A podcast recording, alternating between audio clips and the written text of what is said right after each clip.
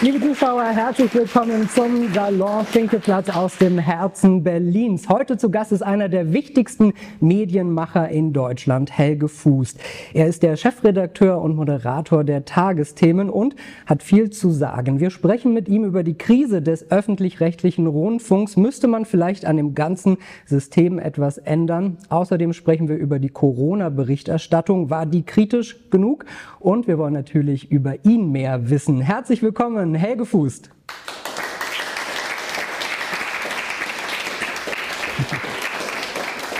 Hallo, schön, dass du da bist. Danke ja. für die Einladung. Wunderbar, herzlich willkommen Ort hier. zur ersten Folge, die wir auch aufzeichnen. Es gab schon eine Generalprobe sozusagen und du bist der allererste Gast, freut mich sehr. Ich fühle mich geehrt, danke. Äh, wir kennen uns und deswegen duzen wir uns natürlich auch. Der Horst Lichter würde sagen, ich bin der Horst, also ich bin der Manuel, schön, dass du da bist. Ich stelle dich mal kurz vor für alle, die äh, deine Vita vielleicht noch nicht so genau kennen. Helge Fuß, 1984 in Hannover geboren. Dort schloss er 2010 sein Magisterstudium in den Fächern Politikwissenschaft und Geschichte ab. In Chemnitz dann promoviert 2014 mit einer Dissertation über Barack Obama. Schon während des Studiums arbeitete er fürs Fernsehen. Dort wurde er dann später persönlicher Referent des WDR-Intendanten Tom Buro. Beim Sender Phoenix übernahm er immer mehr Aufgaben. 2017 wählten ihn die ARD-Intendanten dann zum Programmgeschäftsführer von Phoenix. Im Oktober 2019 übernahm Helge Fuß dann den Posten des zweiten Chefredakteurs bei ARD aktuell. Dort leitet er unter anderem die Tagesthemen. Seit 2020 ist er auch einer der Köpfe der Sendung. Helge Fuß ist verheiratet und lebt mit seinem Mann in Hamburg und Berlin. Nochmal herzlich willkommen. Danke. Ja, wie es im Journalismus so ist, wir fangen mit den harten Themen an und es äh, tut mir leid, dass ich dir das auch nicht ersparen äh, kann, aber die Krise des öffentlich-rechtlichen Rundfunks ist an dem System irgendwas faul? Muss man sich nochmal ganz neu hinsetzen und überlegen, wie stellen wir den öffentlich-rechtlichen Rundfunk in Deutschland auf? Also das ist erstmal ein Thema, was wir, wo wir natürlich auch intern gerade ständig drüber reden und genauso wie mit dir jetzt im Gespräch ständig äh, danach gefragt werden, auch zu Recht. Ähm, ich würde mal sagen, vor allem haben wir gerade ein großes äh, PR-Desaster in diesem Jahr erlebt ähm, wenn man einen öffentlich-rechtlichen Rundfunk hat, der ja wahnsinnig viel Content, wahnsinnig viel Programm produziert, äh, das die Menschen auch lieben an ganz vielen Stellen. Millionen Menschen gucken, wir Rekordquoten haben, in den letzten Jahren äh, sogar immer mehr Menschen einschalten, nutzen auf allen Wegen und dann nur noch übrig bleibt gefühlt dieses Jahr Massagesessel, dann läuft erstmal PR-mäßig was falsch. Ähm, das heißt, ähm, da müssen wir viel mutiger werden, auch zu sagen, was gut läuft ähm, äh, im öffentlich-rechtlichen.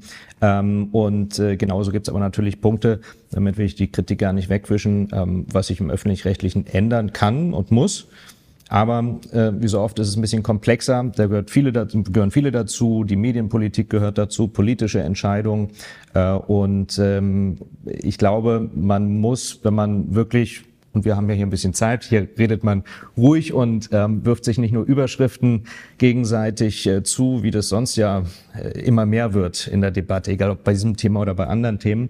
Aber wenn man sachlich in Ruhe darüber redet, ähm, dann ist das Ganze ein bisschen komplexer und es gibt eben viele Mitspieler, viele Player bei diesem Thema. Ähm, und äh, dieses, das ganze öffentlich-rechtliche System, mit dem wir heute arbeiten, das hat sich keiner der Intendanten oder Intendantinnen, die heute im Amt sind, so ausgesucht oder so aufgebaut, ähm, sondern das hatte gute Gründe, auch das Föderale. Und jetzt müssen wir versuchen, wie wir das Beste daraus machen und es weiterentwickeln. Viele Intendanten sind ja mhm. erstaunlich ruhig und äußern sich nicht so. Ist äh, vielleicht auch gut, vielleicht nicht noch mehr Feuer äh, zu empfachen. Gutes, gutes Zeichen äh, in dem Sinne in diesem Jahr, trotz der Krise, dass es viel Zusammenhalt gab äh, in der ARD. Ähm, bei neuen Sendern kann es auch. intendantin loszuwerden. Nee, nee, das nicht. Äh, nein, nee, äh, allein wenn du die Zeit nimmst nach dem Rücktritt, ähm, da kann in der Krise das auch in die andere Richtung gehen, dass alle durcheinander reden, dass jeder was anderes macht ähm, und das, äh, das war in der Vergangenheit durchaus schon mal der Fall in der ARD. Ähm, äh, und, und hier sehen wir was anderes, dass schon ähm, hinter den Kulissen natürlich viel diskutiert, viel miteinander gesprochen wird, ähm, äh, wie man aus dieser Situation rauskommen kann. Wie gesagt, das eine ist Kommunikation, Wahrnehmung, äh, welche Themen man auch nach vorne stellen kann. Ähm, aber das braucht eben auch Zusammenhalt in der ARD und äh, hinter den Kulissen ordentlich streiten und diskutieren äh, und nach außen dann, wenn es geht, mit einer Stimme oder wenigstens wenigen Stimmen in der ARD sprechen. Ich glaube, es ist gar nicht so wichtig, wie teuer jetzt ein Parkettboden war. Aber es gibt dann auch die Fälle von einem Mitarbeiter, der 700.000 Euro bis 2026 bekommt. Und ich glaube, da fragen sich viele, warum gibt man für eine Person, die ausgeschieden ist, praktisch so viel Geld aus, wenn man dann freie Mitarbeiter hat, die weniger Jobs bekommen, die spüren, dass gespart werden muss. Äh, da ist irgendwie eine Schieflage. Äh, absolut, ich verstehe das gerade die Zahlen, die du, äh, die du jetzt genannt hast. Ähm, da gibt's Verträge, die wir auch nicht kannten, die es bei uns in der Redaktion nicht gibt. Ähm, ich ich kenne solche nicht. Ähm, ich glaube, beim RBB, sei es an der Spitze beispielsweise, gab es ja eine ähm, äh, ganz besondere Konstellation. Also wenn Aufsichtsrat und praktisch CEO ähm, unter vier Augen alles beschließen können. Das gibt es so in anderen ARD-Anstalten nicht, beim ZDF nicht. Ähm, mir ist das nicht bekannt und es ist ja auch viel darüber berichtet worden. Das war schon wirklich äh, hier speziell beim, beim RBB und dann kommt es immer auf die Personen an, wie sowas genutzt oder eben ausgenutzt wird. Und ähm, egal, was davon jetzt rechtlich bleibt oder, ähm, äh, oder auch nicht. Aber ähm, das heißt, das war schon eine ganz besondere Situation. Das gibt's bei uns nicht. ARD aktuell zum Beispiel ist eine ARD-Gemeinschaftseinrichtung. Ähm, die wird also von allen neuen ARD-Sendern überprüft, ähm, geführt. Alle zahlen in das Budget ein. Äh, das heißt, und vor Ort ist der NDR durch den Sitz in Hamburg, Tagesschau, Tagesthemen in Hamburg, ähm, ist der NDR vor Ort zuständig, die Gremien, äh, aber alle sind natürlich interessiert. Neun Sender, das heißt, wir sind eine der am meisten überwachten Redaktionen praktisch. Ähm, und ähm, äh, das heißt eine ganz andere Situation. Und das andere ist aber, was du ansprichst, sind die Gehälter da kann, wir sind ein öffentlich-rechtlicher Rundfunk, völlig legitim darüber zu diskutieren, was für Gehälter soll es geben, darf es geben. Ähm, äh, aber auch da in der Debatte ist, glaube ich, ein bisschen ähm, aus dem Ruder gelaufen, äh, die, die Vergleiche. Das wird dann immer so schnell mit Bundeskanzler oder Ministerpräsidenten verglichen. Äh, hört sich erstmal gut an, aber es gibt ja ganz viele, nur, nur der, der eine ja. Punkt, es gibt ja ganz viel, du kannst das ja auch mit vielen anderen Tochterunternehmen, ähm, die irgendwas mit der, mit der öffentlichen Hand zu tun haben, in Kommunen, in Ländern vergleichen. Und da gibt's ganz viel von Stadtwerken bis zu Sparkassen wo noch ganz andere Gehälter gezahlt werden. Also das müsste man, wenn dann in diesem Bereich mit den Vergleichen angucken, glaube ich. Nur damit wir ja. auch wissen, um welche ja. Gehälter es so ungefähr ja. geht. 2019 hat der damalige ZDF-Intendant Thomas Bellut 368.000 Euro etwa verdient und 2020 der WDR-Intendant Tom Buro 404.000 Euro. Also das äh, kann man locker mit den Gehältern, das sind die höchsten genau. Gehälter natürlich, aber das kann man natürlich genau. locker auch mit einem Bundespräsidenten oder einem Bundeskanzler ähm, vergleichen, ja. sind das Gehälter, die einfach auf so einer Manager-Ebene sind, die das dann auch rechtfertigen? Also ich glaube, ähm, die, äh, die Gehälter jetzt Intendanten zum Beispiel, manche liegen knapp über 200.000 Euro, ähm, die, die höchsten bei etwa 400.000 Euro. Das ist eine Spanne, die ähm, sich erstmal die Intendanten selbst nicht ausgesucht haben. Also ich glaube nicht, dass es einen Intendanten gibt, der ähm, ähm, praktisch ankommen kann und eine Forderung stellen kann, äh, ich muss jetzt aber 100.000 Euro mehr bezahlen, sondern äh, ja, und im öffentlich-rechtlichen, da sind Gremien, die im Übrigen alle besetzt sind mit Vertretern aus der Politik, äh, schon immer, die ganzen Jahrzehnte. Das heißt, wenn hier ein Verwaltungsrat und in der ARD und im ZDF eben anders als bei dieser einen Situation, die wir beim RBB kennengelernt haben, ist das dann nicht eine Person, sondern das ist ein Verwaltungsrat. Da sind sechs, acht, zehn, zwölf, vierzehn Mitglieder drin, die alle ähm, äh, dann mit, mit äh, so einer Gehaltsverhandlung äh, mit so einer Frage zu tun haben äh, und die da drauf gucken. Äh, wie gesagt, Vertreter der Politik, also genau von dort von wo die Kritik jetzt kommt, die haben das alle mitgenehmigt und, ähm, und auch diese Spanne, äh, über die man natürlich diskutieren kann, aber die, ähm, die glaube ich, grundsätzlich gerechtfertigt ist für die Verantwortung, die es da gibt ähm, äh, und, und die man da hat für Tausende äh, von Mitarbeiterinnen und Mitarbeitern. Wenn wir mal sehen, wir zahlen ja Rundfunkbeiträge, früher die böse GEZ, heute Rundfunkbeitrag. Ähm, Z, das ZDF bekommt etwa zwei Milliarden jährlich und die ARD-Anstalten alle zusammen ungefähr sechs Milliarden. Die BBC in London bekommt 3,8 Milliarden Euro schon umgerechnet. Äh, ist auch ein riesiger Sender, auch äh, staatlich praktisch äh, kommen die Gelder da rein. Warum braucht der deutsche öffentlich-rechtliche Rundfunk so viel mehr Geld? Weil es einen Auftrag dafür gibt, tatsächlich auch da wieder von der Politik vorgegeben. Klar, jetzt kann man sagen, die öffentlich-rechtlichen könnten selber sagen, sie machen nur die Hälfte, aber es gibt gesetzlichen Auftrag, äh, der vorgegeben ist und die Politik diskutiert seit vielen Jahren darüber. Ähm, soll dieser Auftrag sich verändern? Da steht ja drin, was für Programm gemacht werden soll. Also soll es Unterhaltung geben, fiktionales oder ausschließlich Nachrichten. Ähm, und äh, aber nein, alles ist beauftragt weiterhin, wurde mehrmals bestätigt. Äh, und die Helene ja. Fischer Show oder ein Tatort, ist das im Auftrag mit drin? Das ist Unterhaltung und, und deswegen ist es mit drin. Da steht nicht drin, wie viel. Ja, also die Sender können und müssen selbst immer diskutieren, wie viel mache ich von dem, wie viel mache ich von dem. Ähm, äh, aber ja, gesetzlich äh, ist all das mit drin. Bei Unterhaltung geht's ähm, zum einen beim öffentlich-rechtlichen natürlich ähm, darum, das, was irgendwie mit Bildung zu tun hat und klar eine Unterhaltung vielleicht zu machen, die du woanders nicht findest ähm, aber auch eine Unterhaltung, die es bei den Privaten äh, ähnlich geben könnte. Dabei geht es darum, dass äh, in Deutschland vom Auftrag her, wie gesagt, man kann da ganz andere Meinung sein, aber von dem Auftrag her, den es gibt, ist die Überlegung schon immer, ähm, dass man einen öffentlich-rechtlichen hier hat, ähm, zu dem man die Menschen mit Sport, mit Unterhaltung, mit vielen Sachen auch in großen Zahlen holt so dass sie dann auch dranbleiben, wenn danach vielleicht die Nachrichten kommen. Wir brauchen ja nur rüber gucken in die USA.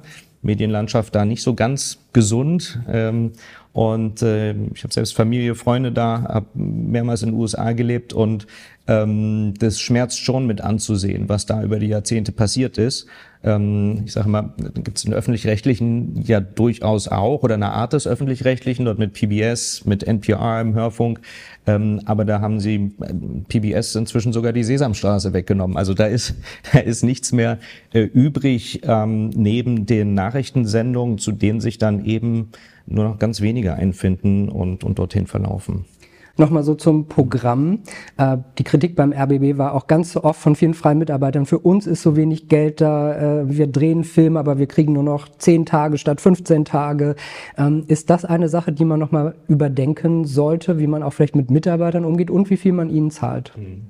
Also das, das, das große Ärgernis, äh, was ich absolut verstehen kann, was glaube ich jeder verstehen kann, war natürlich ähm, diese, diese Diskrepanz. Ähm, bei den einen wurde gespart und auf einer, an einer anderen Stelle wurde erhöht. So ähm, und äh, da hat sich dieses Bild unten und oben verfestigt ähm, und äh, und das äh, war nicht okay. Aber ähm, die ähm, was was die Gehälter, egal ob beim RBB, äh, egal wo in der ARD, beim ZDF, im öffentlich-rechtlichen Rundfunk angeht, ähm, da gibt's Bereiche, wo die Freien tatsächlich ähm, sehr wenig verdienen. Es gibt andere Bereiche, wo sie im Vergleich zum Beispiel zu den Privaten deutlich mehr verdienen. Das heißt, der öffentlich-rechtliche steht auch irgendwo dazwischen. Man kriegt Kritik ab, äh, ob das nun von Verlegern ist, ähm, von Privaten, äh, die sagen, wenn ihr die Freien so gut bezahlt, ähm, dann äh, gehen die zu euch lieber als bei den Privaten zu arbeiten. Äh, wir müssen damit aber Geld verdienen, können also die Freien gar nicht mehr bezahlen. Ähm, also das kommt von der einen Seite und von der anderen Seite berechtigt gerade in diesen Zeiten, ähm, wenn, wenn alles teurer wird, noch mal mehr als ja ohnehin schon in den letzten Jahren in der Debatte äh, von Freien, die, ähm, die an, an äh, einigen Stellen, ähm, in einigen Redaktionen, in einigen Bereichen, auch im öffentlich-rechtlichen, ähm, verhältnismäßig wenig verdienen. Also das, ähm, deswegen, auch da ist ein bisschen komplexer, kann man nicht so ganz pauschal sagen. Ich habe ja schon für öffentlich-rechtliche Sender und für private Sender gearbeitet. Mein Gefühl war immer, bei den öffentlich-rechtlichen geht's nach Tabellen und dann ist man da irgendwie so einsortiert. Bei den privaten äh, eher nicht und da muss man schauen, wo man bleibt. Und ich finde, in den letzten Jahren sind da die Tagessätze gerade auch für freie Mitarbeiter deutlich gesunken, was daran liegt, dass immer mehr Online-Konkurrenz kommt. Äh, gefühlt orientiert man sich nicht mehr nach dem, was ein Fernsehjournalist vor zehn Jahren verdient hat, sondern was ein Online-Redakteur heute verdienen würde. Und das ist gefühlt dann doch deutlich weniger. Ähm, spürst du auch so eine Diskrepanz, dass die Preise eher sinken sogar? Das kann ich grundsätzlich so nicht sagen ähm, äh, bei den bei den öffentlich-rechtlichen, zumal die tariflich ja alle verhandelt und und festgesetzt sind. Äh, und äh, im, im Fernsehen, ähm, im aktuellen zum Beispiel, ähm, sind äh, von allem, was ich sehen kann in der ARD, ähm, äh, sind, sind, die, sind die Honorare da nicht in den letzten Jahren äh, deutlich gesunken, sind zum Teil weiter gestiegen. Ähm, äh, aber ähm, äh, das äh, äh, da, da, da bleibt eben der Druck, das, was wir eben vorher hatten mit dem Rundfunkbeitrag, ähm, die, die Erhöhung der Honorare, ähm, der Rundfunkbeitrag gleichzeitig soll nicht weiter steigen, hört man aus der Politik. Und ähm, äh, das heißt, das zusammenzukriegen, ähm, höhere Gehälter, höhere Löhne, heißt ja, ähm, es gibt weniger Programm, oder es müssen Stellen gekürzt werden. Das ist dann wieder für andere schlecht. Oder wenn Sendungen eingestellt werden, dann bekommen einige Freie gar nichts mehr, gar keine Aufträge mehr. Ähm, also ähm, das wird nicht einfach zu lösen sein in nächster Zeit. Du bist ja, du sagst gerne, ein Kind der Tagesschau. Äh, ja als wir groß geworden sind, hat, äh, hatten die linearen Nachrichtensendungen sicherlich noch mehr Bedeutung als heute, auch wenn heute die Quoten immer noch sehr gut sind. Mhm. Ähm, ich habe so um das Jahr 2000 auf der IFA mal einen Wettbewerb mitgemacht. Äh, Zuschauer sprechen die Tagesschau und äh, ich, ich habe da dann äh, praktisch gewonnen und äh, irgendwie so ein kleines Geschenk bekommen. Jan Hofer hat mir das dann überreicht damals. Ähm, ich wollte auch immer zum Fernsehen, weil meine Eltern auch beim Fernsehen gearbeitet haben. Ich bin damit so groß geworden. Du kommst ja nicht von einem Background, der immer was mit Fernsehen zu tun hatte. Nee, gar nicht, gar nicht. Bei mir in der Familie und darüber hinaus, Freundeskreis, da gab es niemanden, der irgendwas mit Medien zu tun hatte. Hm, weder mit Medien noch mit Politik oder dem ganzen Bereich, äh, wenn es jetzt um Nachrichten und politische Berichterstattung geht. Ähm, und äh, ich weiß nicht so richtig, woher es kommt. Ähm, äh, aber äh, ich hatte das schon ganz früh. Ich wusste ganz früh, ich will entweder in den äh, Medienbereich und genau das letztlich machen, was ich heute ähm, mache. Ähm, mich haben, mich hat das fiktionale Film auch wahnsinnig äh, interessiert. Ähm, das waren so die zwei äh, äh, Träume, die ich immer hatte, schon ganz früh. Ähm, und, und bin dann aber eben in den, in den Nachrichtenbereich gegangen und dort ganz klassisch über äh, Praktika ähm, und äh, habe viele Redaktionen kennengelernt, auch nicht nur öffentlich-rechtlich, ähm, beim Hörfunk, äh, bei, bei Zeitungen ähm, und, und Fernsehen, genauso bei den Privaten äh, und äh, bin dann am Schluss über das Volontariat, über den NDR aber zur ARD gekommen. Du bist ja sehr schnell in Führungsposition gekommen. Mhm. Du warst ja auch äh, der Referent von Tom Buro und äh, es gibt so ein paar Zitate, die sagen, du warst Buros Zögling. Das klingt natürlich sehr böse, aber es hilft doch sicherlich, wenn man nicht, was da einen böse ist, aber Einfluss, ja, das Wort Zögling finde ich, ja, aber das hat ja, man jetzt öfter gelesen. Ja. Aber es hilft sicherlich, wenn man so einen äh, Mentor vielleicht hat. Ähm, Mentoren sind ist immer gut natürlich, ähm, aber äh, hier war es so, ähm, ich habe ähm, knapp drei Jahre in der Intendanz äh, beim WDR gearbeitet, ähm, wahnsinnig ähm, spannende Einblicke erhalten, weil ich ja eben genau wie wir darüber gesprochen haben, ich bin ja Journalist und dann die Einblicke zu erhalten, wie so ein letztlicher, auch wenn es öffentlich-rechtlich ist, aber ein, ein Unternehmen, einen großen Apparat, ähm, wie der gemanagt wird ähm, äh, und, und alles von, von dem Management äh, bis zur Medienpolitik, bis zu Gremien, bis zur Aufsicht. Also viele Themen, über die in diesem Jahr gesprochen wurde, die habe ich da ähm, in, in meiner Zeit miterlebt und, und mitbekommen. Ähm, und äh, wollte aber unbedingt wieder Richtung Programm und äh, bin deswegen zu Phoenix gewechselt, ähm, habe mich dort auf eine Stelle beworben und bin dann nach und nach in, in die Leitungsfunktion gekommen. Aber auch da sieht man, ähm, ich sag mal, früher war, glaube ich, das Bild vom öffentlich-rechtlichen so, man musste seine Jahre oder Jahrzehnte abwarten, bis man dann in irgendeine Leitungsfunktion kam. Ähm, das sieht man an immer mehr Stellen. Inzwischen im öffentlich-rechtlichen, in der ARD, dass das nicht mehr ähm, so sein muss. Ähm, ich glaube, es ist auch wichtig für die Veränderungen für die Neuerungen, die äh, nicht nur anstehen, sondern die auch in den letzten Jahren schon an vielen Stellen gekommen sind, dass wir da auch einen Mix haben, altersmäßig mit, mit den Hintergründen ähm, ganz anders vielfältig aufgestellt sind äh, und es nicht nur so nach Senioritätsprinzip äh, geht. Also da, da sind auch, da sieht man Veränderungen und ich bin eine davon, glaube ich. Äh, war der Tom Buro vielleicht auch so eine Vaterfigur? Weil dein Vater ist ja relativ früh gestorben mit 54 Jahren. Hast du da vielleicht so, weiß ich nicht, eine Ersatzfigur gefunden? Ähm, äh, das ist eine, ist eine ähm, äh, dienstliche Zusammenarbeit und ich habe ich hab im, äh, im WDR wahnsinnig viel, wie auch vorher ähm, schon bei AD aktuell, viel von Tamburo gelernt. Ähm, und äh, wir haben natürlich sehr eng dort zusammengearbeitet. Ähm, in der Intendanz ist es in so einem Team ähm, allein schon, weil man gefühlt 24-7 dort arbeitet und äh, nicht auf Stunden guckt und gucken kann. Äh, und gerade in einem Jahr wie in diesem habe ich oft daran gedacht, was in den einzelnen ARD-Sendern gerade los ist was äh, da an Themen, an Anfragen kommt, was alles bearbeitet werden muss, ist wahnsinnig intensiv. Ähm, und ähm, äh, klar lernt man sich da gut, gut kennen, ähm, aber ähm, das, das ist die, die berufliche Zusammenarbeit auf jeden Fall. War aber vielleicht trotzdem der Tod mhm. deines Vaters so ein Auslöser, um zu sagen, ich will was erreichen und man hat nicht so viel Zeit und ich gebe jetzt mal Gas?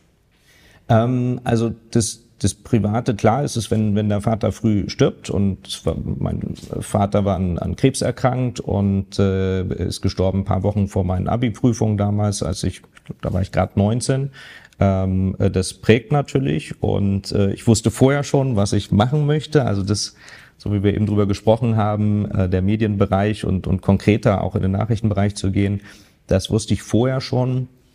Aber klar macht man sich äh, mehr bewusst, häufiger bewusst, ähm, dass das Leben jederzeit enden kann. Ähm, man, man überlegt sich natürlich, was man machen möchte, was man vielleicht schaffen will.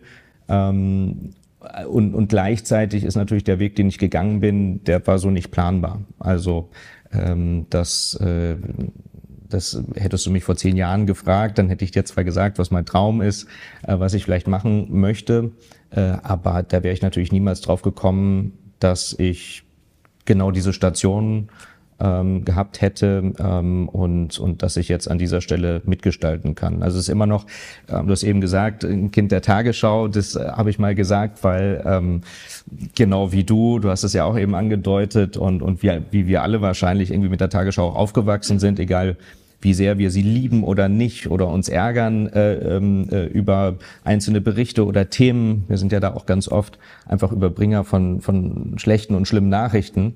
Ähm, wir würden, ich persönlich, aber das ganze Team, glaube ich, kann ich für alle sprechen, wir würden viel lieber, viel häufiger gute Nachrichten äh, berichten äh, in der Tagesschau, in den Tagesthemen.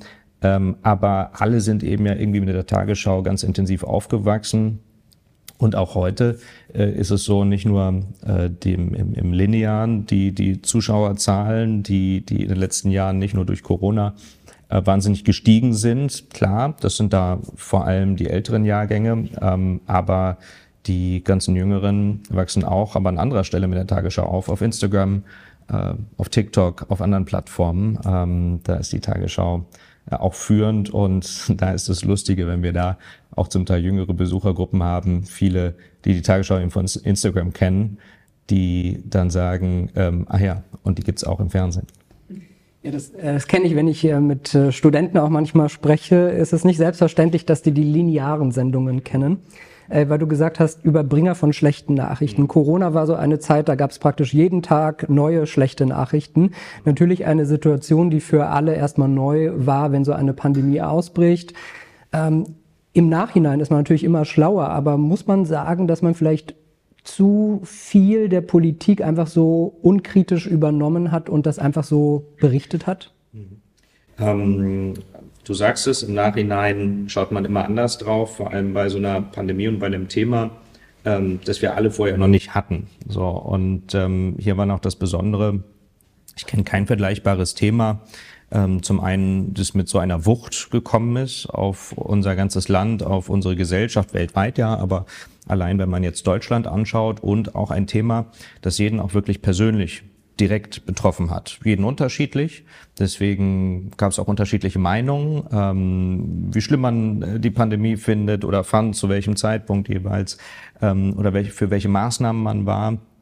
Ähm, also das ist das, das ist das eine. Und ähm, wir haben viel diskutiert intern. Ähm, die Sache war, wenn wir zurück überlegen, es gab ja sehr unterschiedliche Phasen in der Pandemie. Und am Anfang, als wir alle nicht wussten, was da kommt und irgendwie gehofft haben, der Spuk ist in vier Wochen, in acht Wochen, in zwölf Wochen vorbei, ähm, da waren alle Parteien, bis auf die AfD, einer Meinung, egal ob Regierung, Opposition, die fast alle Stimmen, die man drumherum hören konnte, es waren wirklich sehr wenige einzelne Stimmen, die anderer Meinung waren. Deswegen war da, glaube ich, am Anfang dieser, dieser Ton und dieses Bild gesetzt, was auch in der Wahrnehmung ähm, auch äh, bei uns die ganze Zeit nie so ganz weggegangen ist. Ähm, dass es absolut ausschließlich die große Vorsicht ist, die wir abbilden, die wir zeigen. Und auch da wieder, wir waren natürlich Überbringer von Zahlen, von Maßnahmen, die verkündet wurden. Ähm, sobald es kritische Stimmen aus politischen Lagern gab, haben wir die abgebildet. Da wurde nicht eine einzige, ähm, äh, wenn es äh, von im Bundestag vertretenen Parteien kritische Stimmen gab, ähm, äh, zurückgehalten. Wir haben viele Interviews dazu gefü äh, geführt. Ähm, äh, aber trotzdem bleibt natürlich, wenn jeden Abend um 20 Uhr die Zahlen äh, verkündet werden und da gab es keine guten Alternativen, außer man lässt sie mal weg. Auch das haben wir gemacht da sind wir zugeschüttet worden mit kritischen Mails. Wenn wir an einem Abend mal nicht die RKI-Zahlen genannt haben, gezeigt haben. Und es war nun mal, haben auch die Umfragen gezeigt, ähm, in dieser ganzen Anfangszeit ähm, und, und eben länger als diese ersten ein, zwei, drei Monate eine ganz, ganz große Mehrheit, die ähm, sehr große Angst und Sorgen hatte. Ich meine, hatten wir alle, weil wir nicht wussten, was kommt. Ähm, aber äh, sobald wir allein das Beispiel mit den Zahlen, sobald wir die Zahlen weggelassen haben und wir haben es immer wieder versucht, äh, ist es mit voller Wucht auf uns zugekommen. Ähm, wir haben oft versucht, darauf hinzuweisen, online stehen sie ja auch bei uns. Also wer sich weiter informieren möchte und die ganzen verschiedenen Zahlen sehen möchte, im Detail, was das RKI und, und andere ähm, äh, angeben, äh, der kann da in Ruhe nachgucken. Aber äh, die große, große Masse wollte es auch wirklich auch im Linearen, im TV haben. Ich habe ja auch schon für verschiedene Fernsehsendungen gearbeitet und wir haben zum Beispiel immer gesagt, ja, wir hatten jetzt einen Gast, gerade heute, den können wir jetzt die nächsten drei, vier Wochen nicht einladen. Dann waren aber einige Experten gefühlt jeden Tag in Talkshows als Experten in den Nachrichten. Also war das nicht so ausgewogen, dass man immer so ein, zwei, drei Leute gehört hat? Mhm. An der Stelle kommt genau jetzt alles zusammen, was auch immer so ein bisschen auf uns abfärbt, obwohl ich sagen würde, dass wir einen größeren Mix drin hatten. Und zwar, du hast eben schon gesagt, Talkshows, wo klar ähm, immer wieder auch bestimmte Gesichter aufgetaucht sind.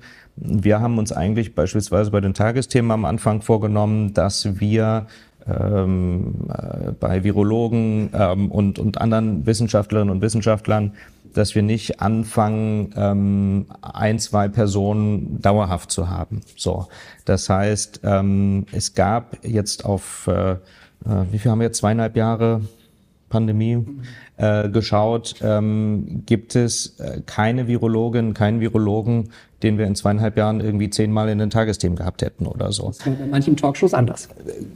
Genau, die, das, das, das mag so sein. Ähm, äh, und äh, ich weiß, das fährt manchmal auch auf uns ab.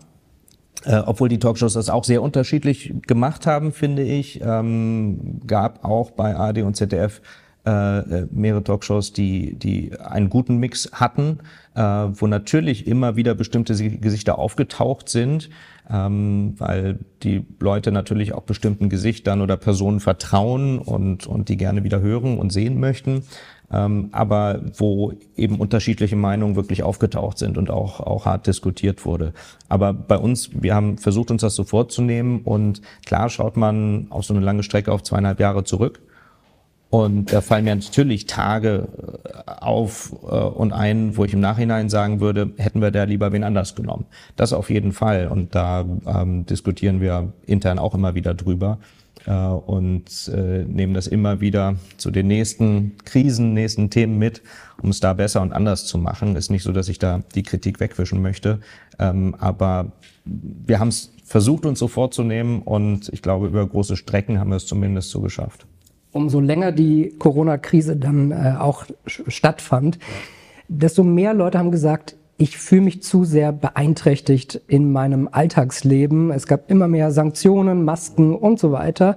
Äh, und dann gab es immer mehr Medien, gerade vielleicht auch bei YouTube, die da raufgegangen sind und sagen würden zu den Mainstream-Medien, wie Tagesschau und andere, setzen wir ein Gegenbild und die haben sehr viele Leute angezogen und äh, sehr viele Zuschauer und Follower bekommen.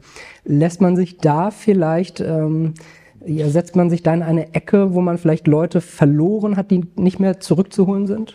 Ja, ganz wichtiges Thema. Also das, das eine ist natürlich, viel, wenn es jetzt wirklich Fake News ist, ähm, also das sage ich nicht, nicht, nicht leichtfertig, ist ja auch so ein bisschen Medien, äh, äh, ist ein bisschen so trendy geworden, immer von, ähm, äh, von, von Fake News zu sprechen, äh, vielleicht auch manchmal zu schnell an bestimmten Stellen, wo es einfach unterschiedliche Meinungen äh, äh gibt, ähm, ähm, aber äh, wo es wirklich Fake News gibt, da müssen wir zum einen hingehen, zum einen auf diesen Plattformen auch sein. Deswegen ist es für eine Marke wie die Tagesschau auch wichtig, auf ähm, bestimmten Drittplattformen zu sein, da wo die Menschen sind, ähm, auch, äh, auch Nachrichten und, und Einordnung zu liefern.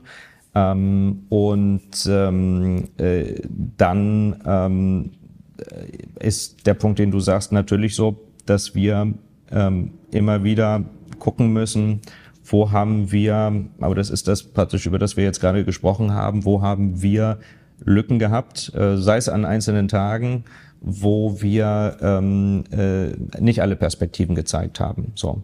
Ähm, aber wir, wir gehen jeden Tag in den Tag und sprechen drüber und versuchen es hinzukriegen, wie wir bei den einzelnen Themen so viele Perspektiven wie möglich zeigen können wie wir Stimmen reinholen können bei den Tagesthemen, ähm, haben wir das mit einer, mit einer quasi neuen ähm, mit einer neuen Plattform äh, in der Sendung ähm, äh, versucht und äh, wir sind da erfolgreich dabei seit über zwei Jahren mit der Reihe mittendrin, ähm, die wir jeden Tag in der Woche zeigen, wo wir super Rückmeldungen bekommen, wo wir in die Regionen gehen, ähm, raus aus der Berlin-Bubble, so schön Berlin hier ist und so spannend Berlin ist, aber eben äh, raus aus äh, der aus der Berlin-Welt, äh, in der manchmal immer dieselben Leute wieder auftauchen, immer dieselben Meinungen und und Köpfe und wir ins Land gehen und äh, die Menschen reden und sprechen lassen. Äh, und äh, das, da kommen wir wieder dazu, schließlich ein bisschen der Kreis zu dem, wie wir auch angefangen haben mit der ARD. Die ARD hat eine ganz, ganz große Stärke und zwar, dass sie vor Ort ver verwurzelt ist, weil die ARD gibt's ja gar nicht, das ist eine Arbeitsgemeinschaft. Ähm, äh, und das heißt, es gibt neun Sender vor Ort, die mit vielen Regionalstudios wirklich vor Ort verankert sind. Da leben die Leute vor Ort, das ist deren Heimat, die kennen sich vor Ort aus. Äh, und genauso wichtig wie regionale Zeitungen und regionale Medien sind, ähm, ist die ARD das eben auch vor Ort. Ähm, und äh, das beispielsweise in dieser Rubrik mittendrin ausspielen zu können. Also jeden Tag einmal aus diesem schnellen Nachrichtentag ähm, rauszugehen, ähm, wo du sagst es, ähm, Kritiker uns sagen, viel zu mainstreamig, äh, streamig, ähm, wo wo ähm, äh, viele Nachrichtensendungen die die gleichen Themen haben an einem Abend. Wir setzen andere Akzente allein schon mit mittendrin. Und dann spielen auch mal die Ärzte mhm. bei euch im Studio. Und auch das, ganz genau. Die, die Frage ist ja mit, mit so einem, mit so einer altehrwürdigen Marke, ähm, die zwar, ähm, die, die erfolgreich ist von den Zahlen im linearen, auch im digitalen, also die Tagesschau, aber jetzt speziell, wenn ich über die Tagesthemen auch spreche, ähm, trotzdem auch in quasi von den Zahlen her guten Zeiten für, für Nachrichtensendungen äh, oder, oder unsere Sendung dort. Ähm, wie entwickelst du sie weiter? Wie, wie kriegst du es hin, ähm, dass, äh, dass, du, dass du neue Leute aufmerksam machst, äh, dafür interessierst für die Sendung. Und äh, das haben wir beispielsweise durch den überraschenden Auftritt mit den Ärzten hinbekommen. Ja, später hatten wir Clüso da als Künstler. Ähm, wir haben das mit verschiedenen Aktionen gemacht. Das kann man nicht jede Woche machen, aber immer wieder. Äh, und so werden wir vor allem natürlich äh, online und über Social Media wahrgenommen. Ähm, es gibt, es gibt Einzelne, die uns natürlich auch dann schreiben, das sind nicht mehr meine Tagesthemen. Ähm, sowas möchte ich da nicht. Ich will natürlich niemanden verlieren. Ähm, zum Glück gucken die meisten trotzdem ähm, äh, gerne die, die Tagesthemen, auch die, für die das gewöhnungsbedürftig ist. Aber das Gute ist, und wir, das zeigt, wir müssen es machen, schreiben uns immer genug Leute dann, oh, jetzt bin ich aber aufmerksam geworden auf die Tagesthemen. Oder das sind jetzt meine Tagesthemen, ähm, weil sie nicht mehr ganz so staatstragend sind. Ähm, seit ein paar Wochen haben wir jetzt ähm, neu eine Begrüßung, wo Moderation, Nachrichtensprecher gemeinsam begrüßen. Ähm, auch keine Neuerfindung, weil es andere schon lange machen. Aber bei den altehrwürdigen Tagesthemen war das bisher eben ein Tabu. Äh, und äh, jetzt versuchen wir auch an der Stelle weniger staatstragend zu sein, nahbarer zu sein. Zum einen, ähm, wenn wir zu Hause bei den Menschen ankommen, ob im Wohnzimmer oder, oder mobil irgendwo unterwegs. Äh, und das andere ist eben das, was ich angesprochen habe von den Themen und von den Menschen und den Stimmen, die bei uns gehört werden, wie bei Mittendrin zum Beispiel. Konstantin Schreiber, einer der Tagesschausprecher, und Dagmar Berghoff haben jetzt gerade ein Buch zusammen. Und da sind ja praktisch zwei Generationen. Dagmar Berghoff, die über viele Jahrzehnte die Tagesschau geprägt hat, die ja noch früher vom Blatt abgelesen hat.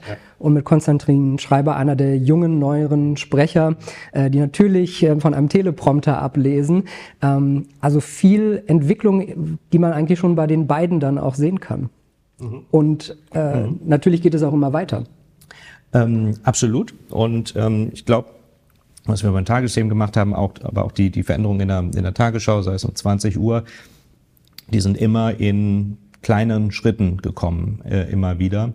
Ähm, und äh, das in den letzten Jahren hat uns gezeigt, ist der richtige Weg.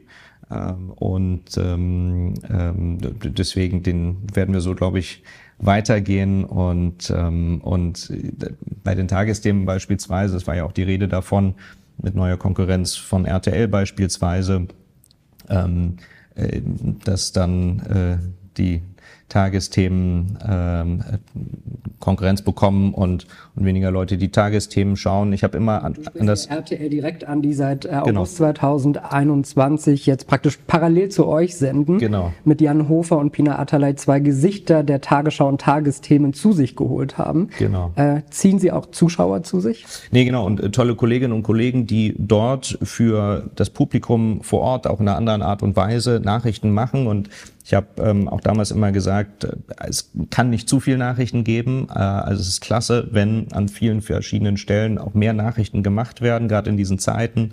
Alles wird komplexer, es gibt immer mehr Fragen äh, zu allen Themen und, und zum Weltgeschehen. Deswegen ist total wichtig.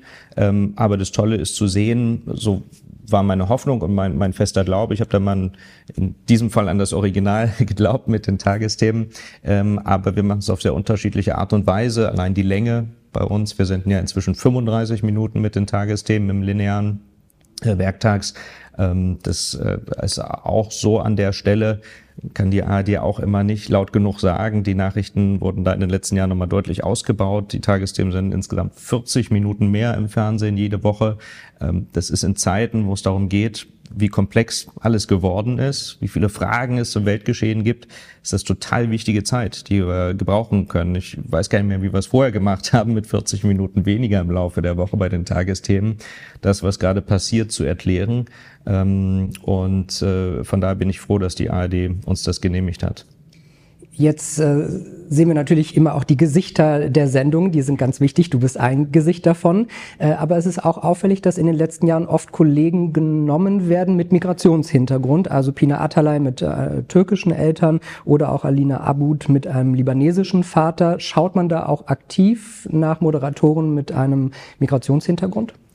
Äh, also das eine ist grundsätzlich absolut wichtig, glaube ich, in jedem Haus, dass man guckt, eine Vielfalt, aber da gibt's ganz viele Sachen, die die Vielfalt ausmachen. Äh, und äh, aber die, ähm, die, die Beispiele, die du genannt hast, äh, Pina beispielsweise, ich glaube, als sie angefangen hat bei der aktuellen bei den Tagesthemen, das müsste inzwischen fast zehn Jahre her sein. Also das heißt, das ist schon ganz lange ein Thema. Äh, und, äh, und, und heute schauen wir natürlich auch immer wieder da drauf. Äh, und genauso sind in den letzten Jahren auch viele ohne Migrationshintergrund bei uns ähm, ins Team gekommen, ob das bei Tagesschau 24 war, wo wir einen größeren Pool haben an Moderatorinnen und Moderatoren. Wir brauchen einfach den Mix, altersmäßig, ähm, genauso wie die, die, die Geschichten und die Hintergründe, die die Kolleginnen und Kollegen mitbringen. Ähm, auch da wieder, damit wir mh, weder in der Redaktion ein Team haben, noch die Gesichter vor der Kamera, die alle den gleichen Lebensweg hinter sich haben, äh, die alle studiert haben, äh, vielleicht aus der Großstadt kommen äh, und, äh, und, und, und praktisch ähm, es dann schwieriger haben, schwer haben zu diskutieren über manche Themen und auch Themen mitzubringen. Ähm, das heißt, es gibt ganz viel, was Vielfalt ausmacht. Und das ist so total wichtig für, in jedem Haus, aber auch bei uns für, für Redaktionssitzungen. Ähm, da muss ja eine Diskussion entstehen. Das lernt zwar jeder als Journalist und Journalistin. Also egal, was meine persönliche Meinung ist. Ich lerne ja, und das ist mein Job. Ich komme jeden Tag in den Sender und lasse meine persönliche Meinung etwas daneben liegen, um an jedes Thema äh, unvoreingenommen und offen ranzugehen. Das ist das, was wir uns wünschen von allen und äh, was man eigentlich als Journalist und Journalistin lernt, vor allem im öffentlich-rechtlichen, äh, um, um jeden Tag neu zu erfahren äh, und dann äh, hoffentlich äh, so gut es geht und so neutral es geht und so objektiv es geht, ähm, die Themen und die Situation abzubilden. Vielfalt ist äh, das nächste Stichwort. Äh, du wurdest 2021 auf den ersten Platz von der Stiftung Proud at Work in der Kategorie Proud in Media, Art und Kultur äh, ausgezeichnet. Wer das jetzt noch nicht so verstanden hat, du bist mit einem Mann verheiratet, seit sechs Jahren, schon über zehn Jahre mit ihm zusammen. Hat das erstmal, also war das für dich normal rauszugehen? Ich glaube, am Anfang warst du nicht ganz so offen mit dem Thema und hast das dann so für dich gefunden? Ja, die, die Frage ist ja sowieso, ähm, und mein Wunsch äh, und, und von, von, von vielen ist es ja, dass es irgendwann so normal wird, dass genauso wie ein Heterosexueller oder eine Heterosexuelle, die niemals den Moment haben, wo sie sich irgendwie outen müssen äh, und äh, sei es beim Arbeitgeber sagen müssen und übrigens als Mann, ich bin mit einer Frau verheiratet, ähm, äh, dass, dass eben für alle, die ähm, nicht klassisch Mann und Frau ähm, verheiratet sind oder in einer Partnerschaft sind, ähm, dass das für alle anderen auch irgendwann gilt. So, ich glaube, wir können uns schon riesig freuen und riesig stolz sein, wie viel sich da schon verändert hat ähm, in den ganzen letzten Jahren und ich glaube gerade in den letzten zehn Jahren äh, allein dadurch, dass dass die Ehe möglich ist, gleichgeschlechtliche, ähm, das das sind das sind das sind Riesenschritte ähm, und äh, aber es gibt natürlich noch viele Bereiche, weil es wird ja oft gefragt, wieso brauchst du jetzt heute noch ein CSD? Wieso braucht es, du hast es eben erwähnt, Proud at Work, äh, wieso braucht es so eine Liste zum Beispiel, wo Namen genannt werden, die äh, in diesem Fall jetzt in, in Führungspositionen sind, beispielsweise in den Medien oder im kulturellen Bereich. Und für mich war das immer so, wenn ich zurückdenke, ähm, äh, wo gab es sichtbar Menschen, die nicht heterosexuell waren, ähm, für mich jetzt als, als Vorbilder, die, die schwul waren, die in bestimmten Führungspositionen waren. Und natürlich gab es Bereiche auch schon vor zehn Jahren, wo das schon irgendwie normal war, aber viele Bereiche auch nicht. Und bei den Medien beispielsweise, da denkt man immer so klassisch, weltoffen und natürlich alles völlig normal. Aber wenn man so schaut in die Strukturen, da gibt es immer noch deutlich weniger Leute, ähm, die, äh, die, die äh, in Leitungsfunktionen gekommen sind oder kommen, äh, die nicht heterosexuell sind und äh, dann noch dazu, dazu stehen oder über die man es weiß. Und äh, von daher ist für mich einer der wichtigen Punkte einfach die, die Sichtbarkeit. Ja, ich bin in dem gleichen Jahr auf Platz 10 in, in dieser Liste gewählt worden. Und für mich ist eigentlich ganz wichtig, äh, ich, bin ja so in der Finanzwelt und auch da ist das nicht so ein offenes Thema.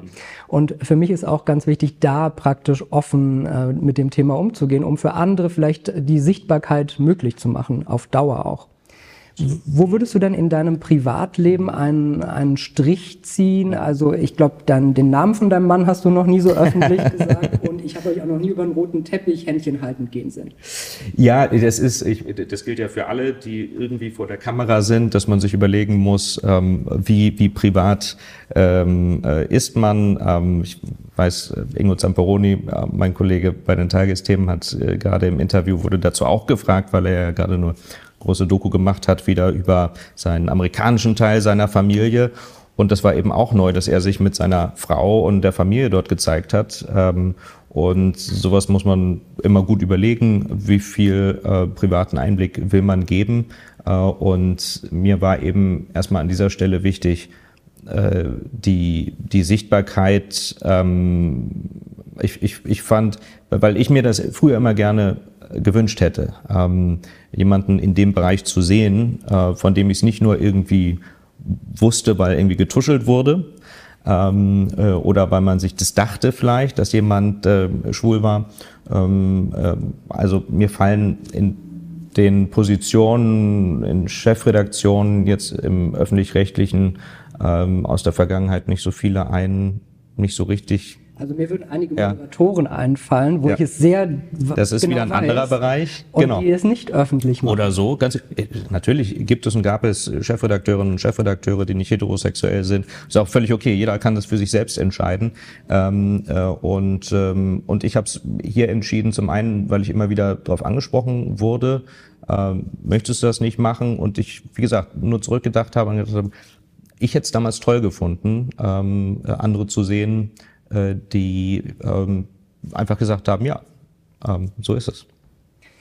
Was sind denn jetzt so Ziele, die man sich vielleicht noch steckt, wenn man schon so hoch, äh, so weit gekommen ist? Äh, vielleicht zu Hannover 96?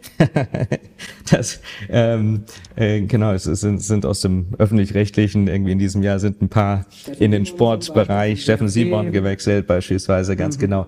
Ähm, äh, nein, genau, du spielst auf meine Heimat äh, an und ähm, äh, ich bin aus alter Verbundenheit äh, Hannover 96-Fan, wobei das äh, die ganzen letzten Jahre nicht immer einfach war. Ähm, äh, aber äh, nee, äh, zum, zum Fußball und ins Stadion gehe ich, glaube ich, weiterhin als Gast. Äh, und äh, ich habe ich hab im Moment einen Traumjob. Ähm, genauso wie wir am Anfang drüber gesprochen haben, dass das was ist, was ich, was ich früh wusste, ähm, in diese Richtung und in diesem Bereich will ich. Äh, und äh, es ist wirklich jeden Tag noch so, wenn ich in Sender komme, äh, zur Tagesschau, zu den Tagesthemen, ähm, auch wenn das Studio inzwischen erneuert ist und nicht mehr das, äh, was ich aus meiner Kindheit kenne, aber trotzdem irgendwie zu äh, dieser Marke, die wir alle kennen, die die älteste Fernsehmarke ja äh, in Deutschland, Nachrichtenmarke, äh, die es gibt, äh, feiert jetzt den 70. Geburtstag demnächst, die Tagesschau und die Tagesthemen auch schon deutlich über 40 Jahre. Mm, ist ein Traumjob, dort mitgestalten zu dürfen an der Stelle. Äh, und ähm, deswegen gibt es im Moment keine, keine Wechselabsichten sagt der David Bowie-Fan, der ja auch hier noch sein T-Shirt anhat. Ich dachte, heute kann ich es an diesem Ort machen. David Bowie ist hier in den Straßen des Öfteren in den 70ern, späten 70ern rumgegangen. Mhm. Ja, absolut. Ja, liebe Zuschauer, wir haben natürlich auch Publikum hier vor Ort und wer da eine Frage an Helge Fußt hat, kann gerne etwas fragen? Möchte jemand etwas an Helge Fußt richten? Ja, bitte. Sie hatten vorhin über Komplexität vor der Kamera gesprochen, also was jetzt noch Menschen mit Migrationshintergrund und so weiter betrifft. Gibt es denn auch Diskussionen, zum Beispiel mehr People of Color tatsächlich zu zeigen? Ich frage mich auch manchmal, also warum sitzt keine schwarze Person, afrodeutsche Person da? Warum sitzt niemand mit Kopftuch da? Ist das wegen ähm, Religionsneutralität nicht möglich? Also gibt es solche Diskussionen in den Tagesthemen? Und wenn ja, wird da irgendwie demnächst was passieren? Also ich glaube, in Tagesthemen ähm, haben, wir, haben wir schon einen guten Mix. Äh, Ingo Zamperoni hat auch mal einen Migrations-Award äh, gekriegt als halber Italiener. Aber ähm, äh, vorher Pina Atala, jetzt Alina But äh, mit, mit im Team. Ähm, äh, und bei mir mit einer anderen Vielfalt, über die wir gerade gesprochen haben. Und äh, wenn man auf äh, die Tagesschau, Tagesschau 24, alle unsere Ausspielwege guckt, ähm, da haben wir mehrere äh, People of Color. Ähm, und ähm, ähm, ein Kollege ist Michael Pablitz, der schon seit, ich glaube, inzwischen über 15 Jahren auch bei Tagesschau 24 äh, und in anderen Formaten äh, moderiert äh, die Tagesschau am Nachmittag inzwischen. Ähm, äh, die, die Nachmittagsausgaben, also bis äh, zur 17 Uhr Tagesschau, die kleine 20 Uhr Tagesschau, also auch mit, mit großem Publikum. Ähm, und äh, im, im Social-Media-Bereich, ob das auf Instagram ist, ob das auf TikTok ist, sowieso äh, da natürlich auch altersmäßig nochmal. Also ähm, wir haben das schon ähm, und wir haben klassisch bei der 20 Uhr Tagesschau natürlich nicht so oft Wechsel, aber äh, bei jedem Wechsel wird wieder drüber gesprochen und wir haben zum Glück eine bei, bei so einer bekannten Sendung eine, eine große Auswahl, auch viele Bewerberinnen und Bewerber immer an der Stelle. Äh, und äh, deswegen ähm, über die Zeit wird der Mix noch immer mehr. Ähm, brauchen wir auch unbedingt, ähm, aber wir haben es zum Glück schon an vielen Stellen. Weitere Fragen? Ja, hier vorne. Sie hatten ähm, vorhin betont, wie wichtig Offenheit ist äh, und Objektivität. Ich würde mal interessieren, können Sie uns mal vielleicht zwei Beispiele geben? Einmal ein Beispiel, wo Ihre, wo Sie eine ganz starke private Meinung haben, die dann aber ja durch Ihren, ich sag mal, Berufsalltag geändert wurde. Und vielleicht auch mal ein Gegenbeispiel, wo Sie jetzt so im Nachhinein sagen, Mensch, da stand mir meine, meine Meinung richtig im Weg. Ich habe es gerade nicht hinbekommen, da objektiv und offen zu sein. Gute, gute Frage. Ähm, ähm, ich glaube, ähm, ich kann fast so ein bisschen an unseren letzten Part anknüpfen. Mir persönlich, glaube ich, würde es schwer fallen, ähm, über äh, LGBT-Themen äh, zu sprechen, ähm, mit, mit Leuten, die äh, nicht nur, da kann man über vieles kritisch diskutieren, ähm, aber die, die bestimmte Sachen komplett ablehnen oder, oder ganz ohne Respekt daran gehen oder so. Das würde mir persönlich, glaube ich, schwer fallen, ähm, da in Ruhe sachlich drüber zu sprechen, ähm, zu berichten müsste ich. Ich glaube, für jeden gilt ja als Journalist, wenn es irgendwas gibt, was man absolut nicht machen kann oder nicht vertreten kann, dann muss man das sagen und kann es in dem Moment nicht machen. Wenn ich berichte, berichte ich das und da habe ich quasi meinen Standard und, und sollten wir ja alle haben, ähm, dass man ähm, dass man äh, dass man da ähm, nichts falsch verkauft, sondern objektiv äh, berichtet und so wie ich eben gesagt habe, eben offen und unvoreingenommen an die Geschichten geht. Also wenn, wenn ich an so einen Punkt kommen würde, nachdem Sie jetzt gerade gefragt haben, dann, dann würde ich, glaube ich, irgendwann sagen, dann kann ich es eher gar nicht machen, aber den Punkt hatte ich noch nicht, zum Glück. Ein, ein großes Thema ist ja auch das Gendern. Mhm. Äh, wie stehst du dann dazu, in den Sendungen vor allen Dingen? Genau, wir haben äh, darüber natürlich, wie auch in der Gesellschaft, ganz viel diskutiert. Ähm, äh, wir haben im, äh, wir machen eine Unterscheidung in der ARD. Ähm, auch da sind es neun ARD-Sender, die sowas miteinander diskutieren müssen äh, und einen gemeinsamen Weg finden müssen. Das ist ein bisschen komplizierter als beim ZDF, wo es eine zentrale Leitung äh, gibt. Aber gerade bei so einem Thema, gut, gibt sehr viele verschiedene Meinungen, die wir wirklich rauf und runter diskutiert haben. Und ähm, ist eine Unterscheidung gemacht worden für die Informationssendungen, dass im linearen ähm, der Gender Gap nicht gesprochen wird. Also, weil bei Gendern ist ja auch mal die Frage, die einen denken da schon, sagen, wollen schon Gendern nicht, wenn neben der männlichen Version auch die weibliche gesprochen wird. Andere denken bei Gendern sofort an den Gender Gap. Ähm, und äh, hier geht es darum im Linearen, dass wir so oft wie es geht, die männliche, die weibliche ähm, Version nennen oder mal hin und her wechseln oder was Neutrales, was aber verständlich ist im besten Fall. Ähm, und äh, bei, auf Social Media gibt es eine ganz andere Zielgruppe nochmal. Und da ist auch die, sind die Reaktionen ganz anders. Also ähm, aus dieser deutlich jüngeren Zielgruppe ähm, wird es ganz, ganz stark gefordert. Ähm, wenn da gar nicht gegendert würde, äh, das ähm, hält man schwer als Nachrichtenmarke aus, es sei denn, man möchte damit ein Statement setzen und sagen, man macht es nicht. Ähm, und wir ähm, gendern also im Social Media Bereich, aber im linearen Bereich den Gender Gap nicht, weil wir sagen, die, die Nachrichten sollen da äh, im Vordergrund stehen. Es soll nicht das Hauptthema sein, dass nur noch darüber diskutiert und gestritten wird, äh, wieso sprechen jetzt diesen Gender Gap. Ähm, und ich bin selbst gespannt, wie sich das alles weiterentwickelt. Ähm, Zwischendurch ähm, hat das Ganze ja einen ordentlichen Schub, eine ordentliche Fahrt aufgenommen, dass man es an vielen, vielen Stellen gehört hat. Äh, Im Moment habe ich das Gefühl, es ist wieder ein bisschen weniger geworden. Ähm, was sich da durchsetzt, ich glaube, das, das Schwierige ist, das Anliegen ist ja ein gutes, ähm, äh, dass, dass, dass alle eingebunden werden, auch eben in der Sprache und in der An Ansprache. Aber unsere Sprache macht es uns nicht einfach. Und äh, ähm, wenn wir äh, wenn wir zurückdenken, äh, allein mit Rechtschreibung, die geändert wurde. Was waren das für Übergänge? Zehn Jahre lang durfte man beides schreiben und äh, was darüber diskutiert wurde und, und der große ähm, äh, Untergang dort damals mit, mit, mit der Rechtschreibung, ähm, der befürchtet war.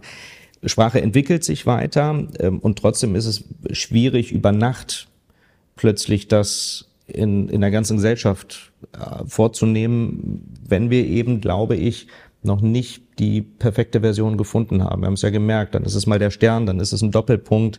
Ähm, es wird nicht funktionieren, dass wir jedes Jahr eine neue Version versuchen, einem ganzen Land beizubringen. Deswegen ähm, Absicht gut.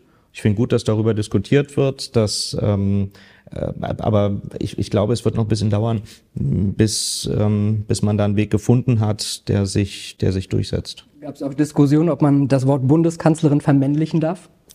Auch so, ganz genau. Äh, das äh, ist nach 16 Jahren Bundeskanzlerin. Ähm, genau, die jetzt läuft so rum. Genau, ja. Es gab noch weitere Fragen. Das Mikrofon kommt. Das ist ganz interessant, weil ich hätte exakt die gleiche Frage wie mein Vorredner. Und das hat auch den Hintergrund, ich bin Rechtsanwältin und ich, wenn ich, ich bin keine Strafrechtlerin, aber wenn ich jetzt einen, einen, einen Sexualstraftäter verteidigen müsste, hätte ich wahnsinnige Probleme. Jeder hat das Recht auf einen Anwalt und auf Vertretung. Ja. Aber ich hätte wahnsinnige Probleme. Und es ist ja auch gerade so, mit, mit, dem Journalismus ist man ja in der Recherche und denkt sich, ich muss das bis ins kleinste Detail recherchieren, um dann auch das wirklich berichten zu können. Mhm. Und dann trifft man auf einmal auf einen Punkt, wie Sie vorher sagten, der eigentlich so ganz dagegen geht, was man eigentlich gesucht hat. Mhm. Oder was man, was seine eigene Überzeugung. Ich, ich stelle mir das wahnsinnig schwer vor und bin da auch sehr hoch, also ich bin da wirklich imponiert, weil das, dass das funktioniert, dass man sich wirklich hinstellen kann und über Dinge sprechen kann, die mhm. dagegen gehen. Aber es ist manchmal auch in Interviews so. Bei mir ist ja, ich, ich habe ähm, auch mehrere Jahre Beiträge gedreht, bin rausgegangen, Leute interviewt und und, äh, und, und Geschichten eben vorher recherchiert. Jetzt sind es bei mir eher wenn ich selbst Journalismus mache bei den Sendungen, die Interviews. Und auch da ist es, wenn man sich einliest, wenn man äh, Politikerinnen und Politiker interviewt und, und, und wirklich nochmal alles liest und, und, und ganz drin ist im Thema, gibt es natürlich Sachen, die man gut nachvollziehen kann, wo man trotzdem kritisch nachfragen muss. Ähm, und ähm, aber ich würde sagen, das ist dann der der Jobteil, der dann erst die Grenze hat, genauso wie Sie sagen, wo man dann vielleicht ähm, ein Thema, wo man, wo man mindestens Bauchschmerzen hätte, das mitzuvertreten. Aber ich habe es zum Glück noch nicht erleben müssen. Wenn man in deiner Position ist, hört man auch ganz oft Dinge, die vielleicht nicht für die Öffentlichkeit bestimmt sind oder wo man im Journalismus sagt unter drei. Das heißt, man weiß es, aber man darf nicht darüber sprechen, weil Politiker einem das zum Beispiel anvertrauen. Wie viel ja. mehr weißt du? Ähm, wie sagt man so schön, äh, wenn ich das jetzt sagen würde, würde das äh, einen Teil der Bevölkerung verunsichert? Nein, äh, Spaß. Ähm, ähm, äh, den Fehler hat de Maizière war es, glaube ich, mal vor Jahren äh, gemacht, ähm, äh, das in einer Pressekonferenz zu sagen und danach waren alle noch viel mehr verunsichert. Aber ähm, nein, die, die Hintergrundgespräche sind absolut notwendig, äh, weil ähm, man da natürlich, man lernt die Leute, wenn es jetzt um Politikerinnen und Politiker geht, die lernt man besser kennen. Äh, es kann natürlich schon mal was angedeutet werden, was zum Teil in unserer Medienwelt natürlich Politikerinnen und Politiker auch nicht sagen können zu einem bestimmten Zeitpunkt, weil sie wissen, klar, wenn sie es öffentlich sagen, haben sie sofort die Überschrift, es wird sofort gedruckt und es ist vielleicht einfach noch nicht spruchreif. Ähm, und äh, für uns ist es gut zu wissen, in welche Richtung sich etwas entwickelt. Manchmal darf man ja auch indirekt drüber schreiben. Das, ähm, äh, und äh, wir haben das auch so. Unsere Redaktion sitzt in Hamburg ja mit der Tagesschau, den Tagesthemen äh, schon immer. Tagesschau seit äh, äh Anfang der 50er Jahre aus Hamburg und auch da ganz gut eigentlich dieser Abstand zur Berlin-Bubble ähm, und äh, zu, zu, äh, dem, zu der Politikmetropole hier, auch wenn wir ein föderales Land sind und es zum Glück ohnehin bei uns alles ein bisschen mehr verteilt ist auch. Ähm, aber wir sind mit diesem Abstand da und haben, aber weil wir ja täglich über Politik berichten, natürlich trotzdem immer wieder mal Politikerinnen und Politiker auch bei uns im Studio in Hamburg zu Gast ähm, und führen auch mit denen Hintergrundgespräche als Redaktion ähm, damit man natürlich auch ein Gefühl dafür bekommt. Ähm, über Merkel auch äh, über eine deiner Nachbarinnen hier ähm, äh, auch immer viel berichtet worden, dass sie hm, gerade in den Anfangsjahren, wenn wir uns äh, zurückerinnern, vor der Kamera war sie immer sehr ernst äh, Im Laufe der 16 Jahre ist ja auch vor der Kamera ein bisschen lockerer und lustiger geworden, aber am Anfang immer sehr kontrolliert und, und ernst. Ähm, und alle haben immer erzählt, sobald die Kamera aus ist, ähm, hat die einen guten Humor und ist viel lockerer und viel lustiger. Ähm, so kann man natürlich Einzelne kennenlernen, aber eben auch von den Themen, ähm, die sie sonst vielleicht nicht so setzen oder nicht so sagen. Du warst heute trotz Kamera äh, locker und sehr sympathisch. danke schön, dass du heute zu Gast warst. Helge Fußt. Manuel, danke dir. Danke.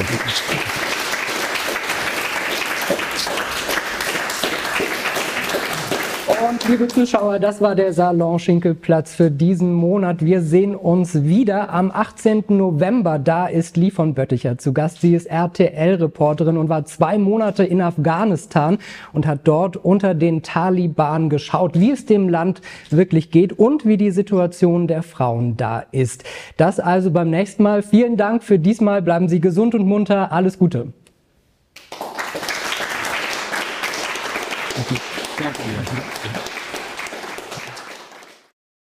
Und wenn euch diese Sendung gefallen hat, dann abonniert gerne den Podcast von Inside Wirtschaft und gebt uns ein Like.